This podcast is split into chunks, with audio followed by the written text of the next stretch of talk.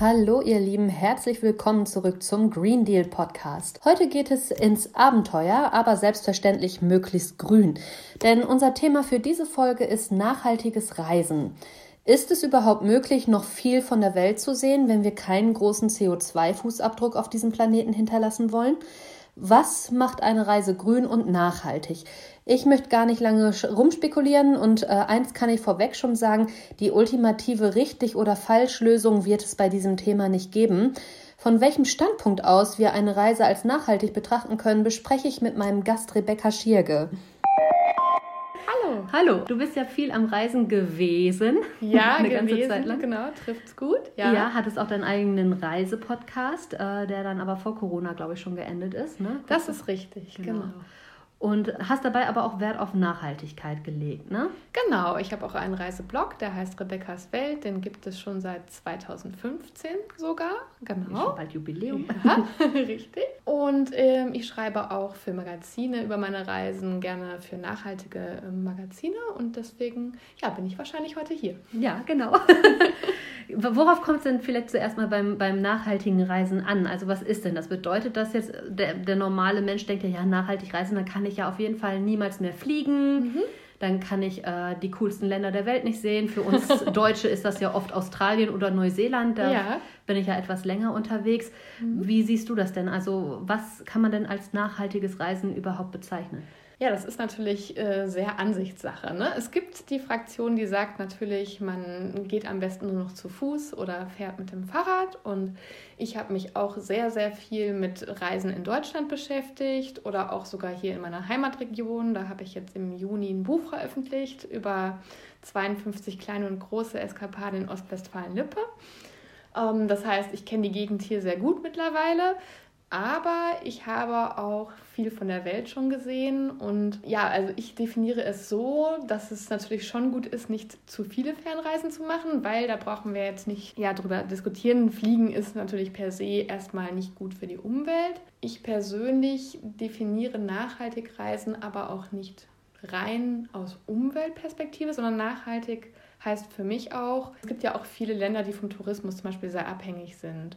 Und man kann zum Beispiel auch, wenn man Fernreisen macht, darauf achten, dass das Geld, was man dort lässt, auch bei der lokalen Bevölkerung ankommt. Das wäre für mich zum Beispiel auch ein Teil, der zum nachhaltigen Reisen gehört. Also wenn ich dann jetzt zum Beispiel ähm, mal in Sri Lanka war oder in ähm, Panama dann auch beruflich, habe ich darauf geachtet, dass ich zum Beispiel Unterkünfte gewählt habe, die ähm, nachhaltig geführt werden.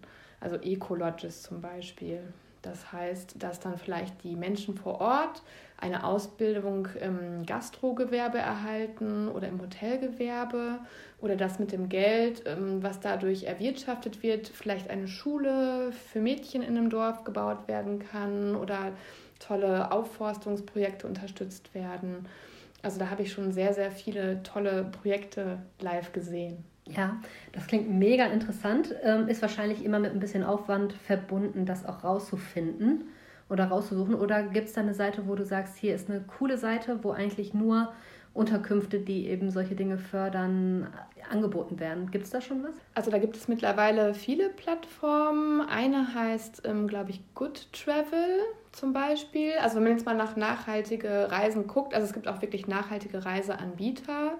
Also man kann schon gezielt nachhaltige Reisen buchen.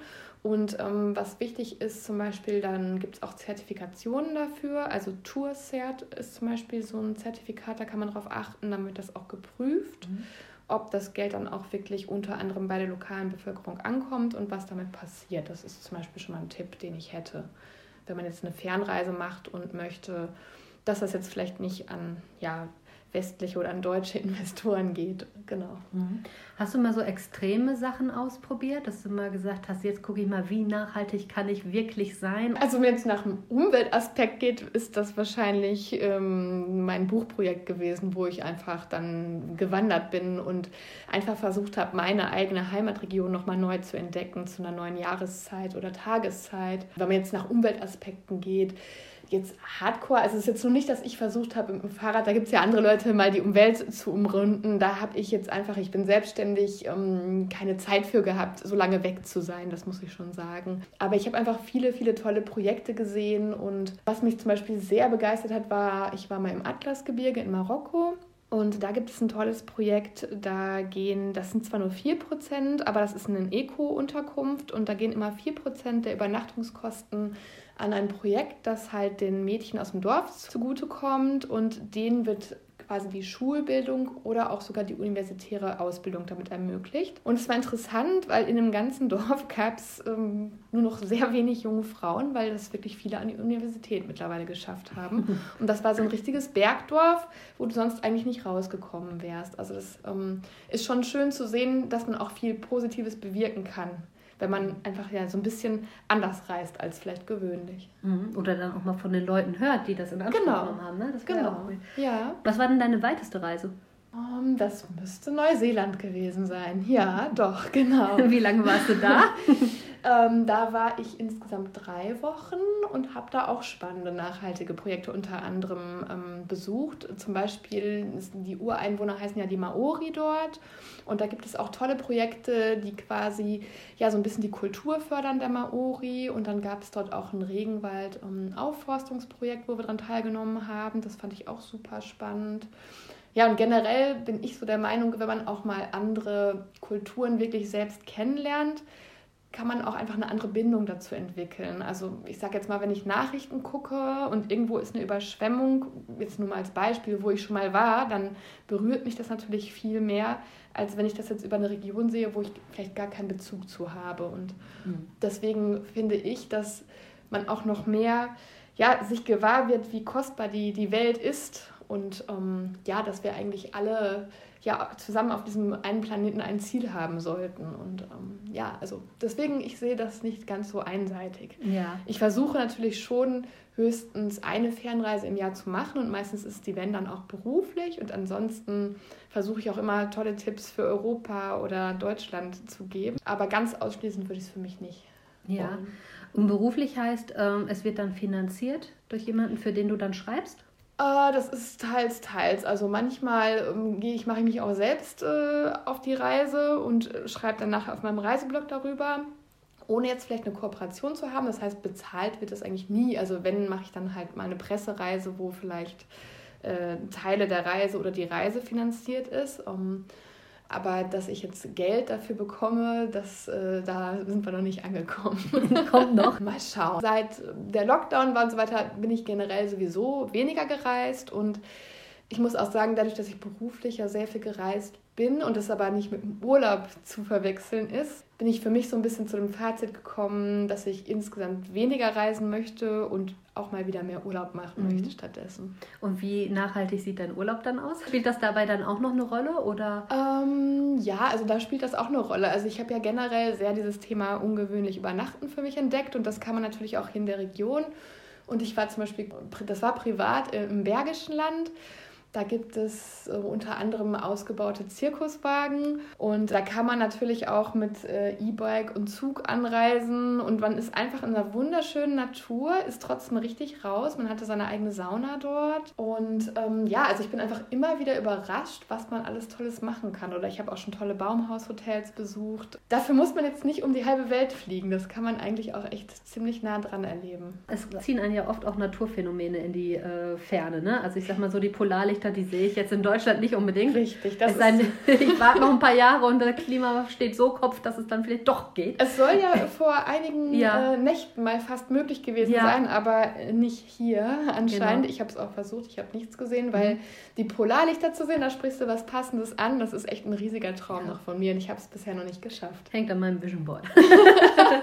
Allerdings hängt da auch tatsächlich Reisen mit dem Van. Also meine Idee ist ja auch immer noch mal irgendwann ein Van ausbauen. Jetzt gerade die denkbar schlecht schlechteste Zeit dafür, weil es einfach nur teuer ist. Und ja, irgendwie gerade jeder auch macht. Ne? Jeder genau. hypt das. Ich ja. habe das schon so seit Jahren im Kopf, aber man muss sich das ja auch erstmal alles zusammensparen und so. Und jetzt ist gerade die denkbar ungünstigste Zeit. Wer weiß, wie das überhaupt mit der Mobilität weitergeht, ob es dann noch eine schlaue Idee ist. Aber wie denkst du denn darüber? Also ist, gehört das für dich auch zum nachhaltigen Reisen? Jetzt Leute, die sagen so, ich bin ich lebe im Van. Ich habe keine Wohnung mehr, ich habe alles gekündigt und ich wohne in meinem Van, ich lebe damit.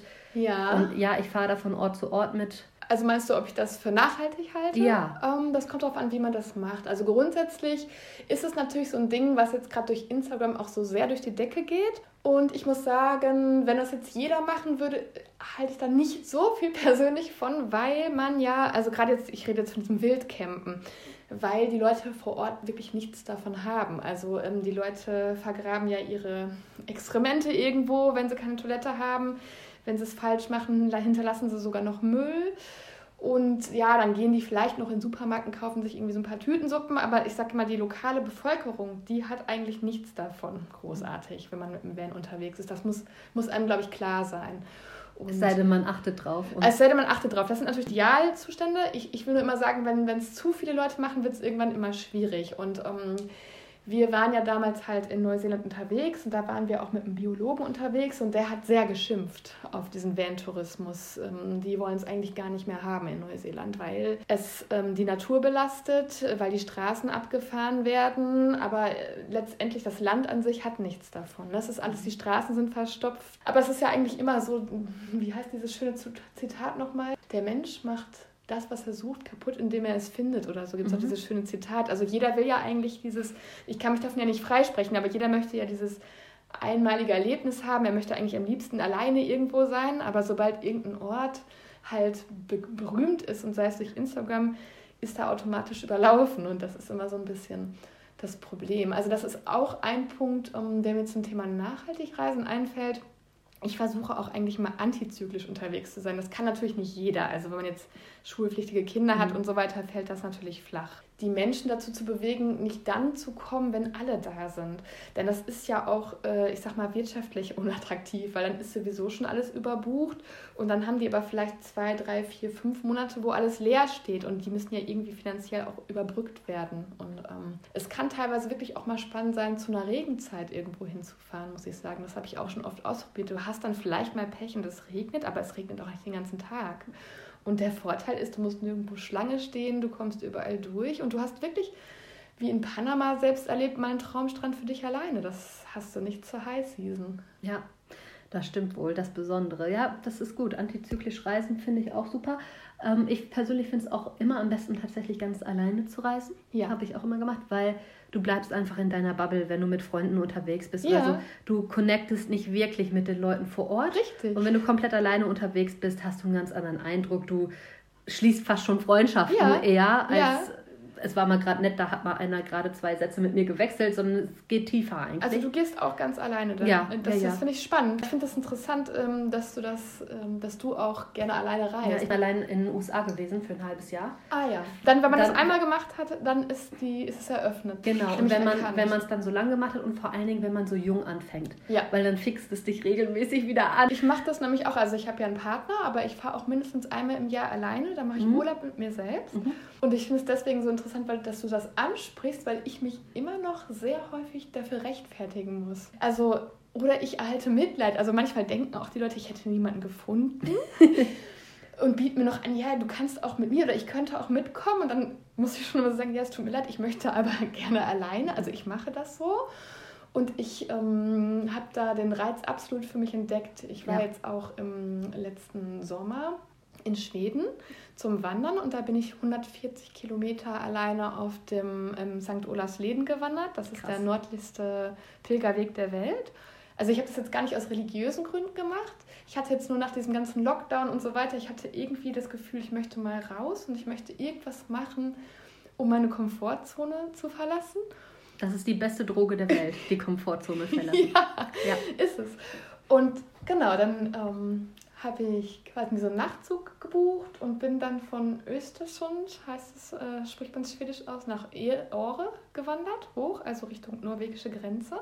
Ja, das waren schon immer so, ich wandere jetzt im Alltag, komme ich nicht, da sitze ich viel am Schreibtisch, das waren halt schon immer so 23 Kilometer pro Tag. Das war für mich schon viel, muss ich sagen. Mhm, ja. Das war für mich schon ordentlich. Aber was du auch gerade gesagt hast, es war einfach dieses in der Natur mit sich alleine sein, man nimmt ja alles ganz anders auf. Ich, ich liebe das einfach. Das ist, das ist nicht zu vergleichen, weil wenn nur eine Freundin mit dabei wäre, man würde wieder plappern, man müsste sich wieder auf die andere Person einstellen und mhm. so bist du ja ganz mit dir. Und dann habe ich manchmal einen Fluss entdeckt, bin dann da spontan baden gegangen. Es war eisig kalt, aber einfach mal reingesprungen mhm. cool. und habe einfach die Pausen so lange gestaltet, wie ich das wollte. Ja, und dann ist man ja ab und zu auch auf andere Menschen gestoßen und man wirkt einfach viel offener, wenn man alleine unterwegs ist. Und das war toll. Also ich versuche immer so alle Frauen, weil ich höre von vielen Freunden, oh, ich würde es eigentlich auch gerne mal machen oder ich wollte es schon immer machen und ähm, die meisten trauen sich nicht mhm. letztendlich. Und das ist auch so ein Punkt, den ich versuche, ja, ob das jetzt nachhaltig ist, ja, doch. Ich glaube, man ist einfach auch achtsamer mit sich und der Umwelt. Kann man auch so sehen.